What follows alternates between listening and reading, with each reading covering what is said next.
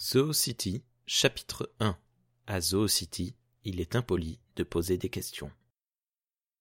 La lumière du matin souffrait comme les déchets des mines, se faufile sur la ligne d'horizon de Johannesburg et traverse ma fenêtre. Mon bas de signal personnel, ou un simple rappel que je n'ai toujours pas acheté de rideau. Je me couvre les yeux. Le matin a éclaté. Inutile de s'évertuer à ramasser les morceaux. Je repousse les draps et m'extirpe du lit. Benoît ne tressaille même pas. Seuls ses pieds calleux dépassent de la couette, comme deux souches de bois flottées. Des pieds pareils, ça dit toute une histoire. On raconte qu'il a marché depuis Kinshasa, avec sa mangouste attachée contre la poitrine. La mangouste en question est lovée comme une virgule velue sur mon ordinateur portable, dont les diodes clignotent juste sous le museau. Comme si elle ne savait pas que l'objet lui était interdit. Disons que je veille jalousement sur mon travail. Disons qu'il n'est pas tout à fait légal.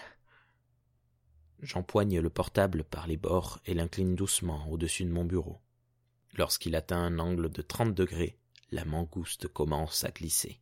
Elle s'éveille en sursaut, ses petites griffes tentent de trouver une prise. Elle se contorsionne et réussit à atterrir sur ses pattes. Puis rentre la tête dans ses épaules zébrées et me souffle dessus, toute dents dehors. Je lui rends l'appareil. Alors, elle se rappelle subitement qu'elle a des morsures de puce à gratter. Je la laisse à son épouillage, me glisse sous l'une des boucles de cordes qui pendent du plafond et constitue ce que je peux faire de mieux en matière de lianes amazoniennes, puis traverse le linoléum moisi jusqu'au buffet. Qualifier cette chose de buffet est assez optimiste, de même que qualifier d'appartement cette pièce humide au sol pentu, bosselé et à la plomberie approximative. Le buffet est une boîte, fermé par un pan de tissu tenu par des punaises afin d'empêcher la poussière de se déposer sur mes vêtements. Et sur paresseux, bien sûr. Lorsque je tire le drap imprimé de tournesol, paresseux cligne des yeux, endormi sur son perchoir, comme un manteau de fourrure mal taillé entre les deux cintres métalliques. Il n'est pas du matin. Sa fourrure et ses griffes exhalent une odeur moussue, désagréable, qui paraît pourtant sèche et propre comparée au relents de détritus et de moisissures qui remontent de la cage d'escalier. Elysium Hates a été condamné voilà des années. Je l'évite pour m'emparer d'une tunique de marin vintage à col blanc, que j'assortis à un jean et des tongs, et termine par une écharpe vert citron, que je passe par-dessus les petites dreadlocks qui cachent de manière très pratique le moignon mutilé de mon oreille gauche. Grace Kelly, croisé avec Sailor Moon mais la comparaison ne relève pas tant dans mon style vestimentaire que de mon budget. J'étais le genre de fille qui fréquentait les petites boutiques underground au prix délirant, mais c'était dans mon navet, mon ancienne vie. Viens, mon pote, dis-je à paresseux. Faut pas faire attendre les clients. Paresseux lâche un éternuement aigu pour marquer sa désapprobation, et tend ses longs bras duveteux. Il grimpe sur mon dos, remue et s'agite, puis trouve finalement sa position. Avant, je m'impatientais, mais à la longue, c'est devenu notre tradition. Je n'ai pas encore eu ma dose de caféine, c'est bien qu'il me faut un peu de temps pour comprendre ce que signifient les grattements répétitifs que j'entends. La mangouste griffe la porte d'entrée avec une ferveur opiniâtre.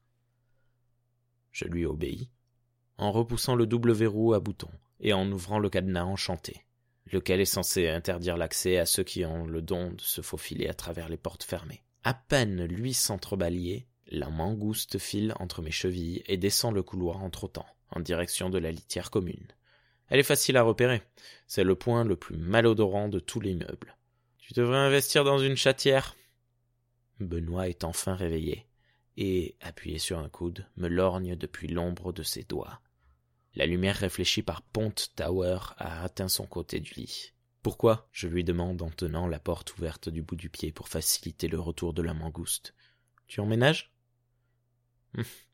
C'est une invitation Ne prends pas tes aises, c'est tout ce que j'ai à dire. Ah, c'est vraiment tout ce que tu as à dire. Et ne joue pas au plus malin. Te fais pas de bile, chérie Nagaï. Ton lit est trop mal foutu pour que je me mette à l'aise. Benoît s'étire paresseusement, ce qui révèle la carte routière de cicatrices sur ses épaules, la peau brûlée, comme plastifiée, qui va de sa gorge à sa poitrine. Il ne me donne du mon amour qu'en lingala, ce qui m'aide à l'ignorer. Tu fais le petit déjeuner? J'ai des livraisons, dit Jean en haussant les épaules. Quelque chose d'intéressant aujourd'hui? Il aime entendre parler des choses que les gens perdent. Un jeu de clés, la bague de la veuve. Ah oui, la folle.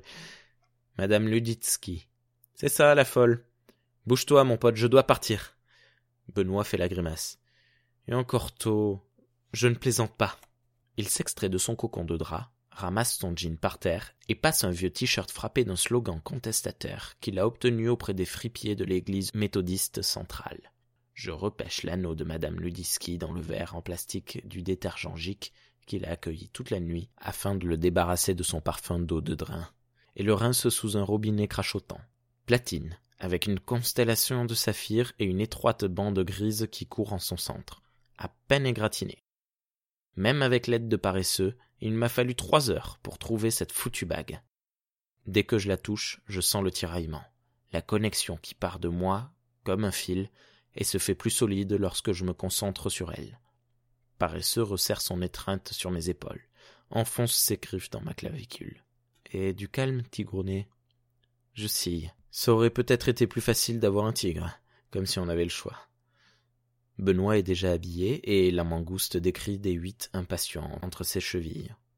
On se voit plus tard alors? demande-t-il, tandis que je le pousse vers la porte. Peut-être. Je souris malgré moi, mais lorsqu'il fait mine de m'embrasser, paresseux le repousse d'un bras jaloux. Je sais pas lequel de vous est le pire, se plaint-il en se baissant pour éviter la griffe. Toi ou ce singe?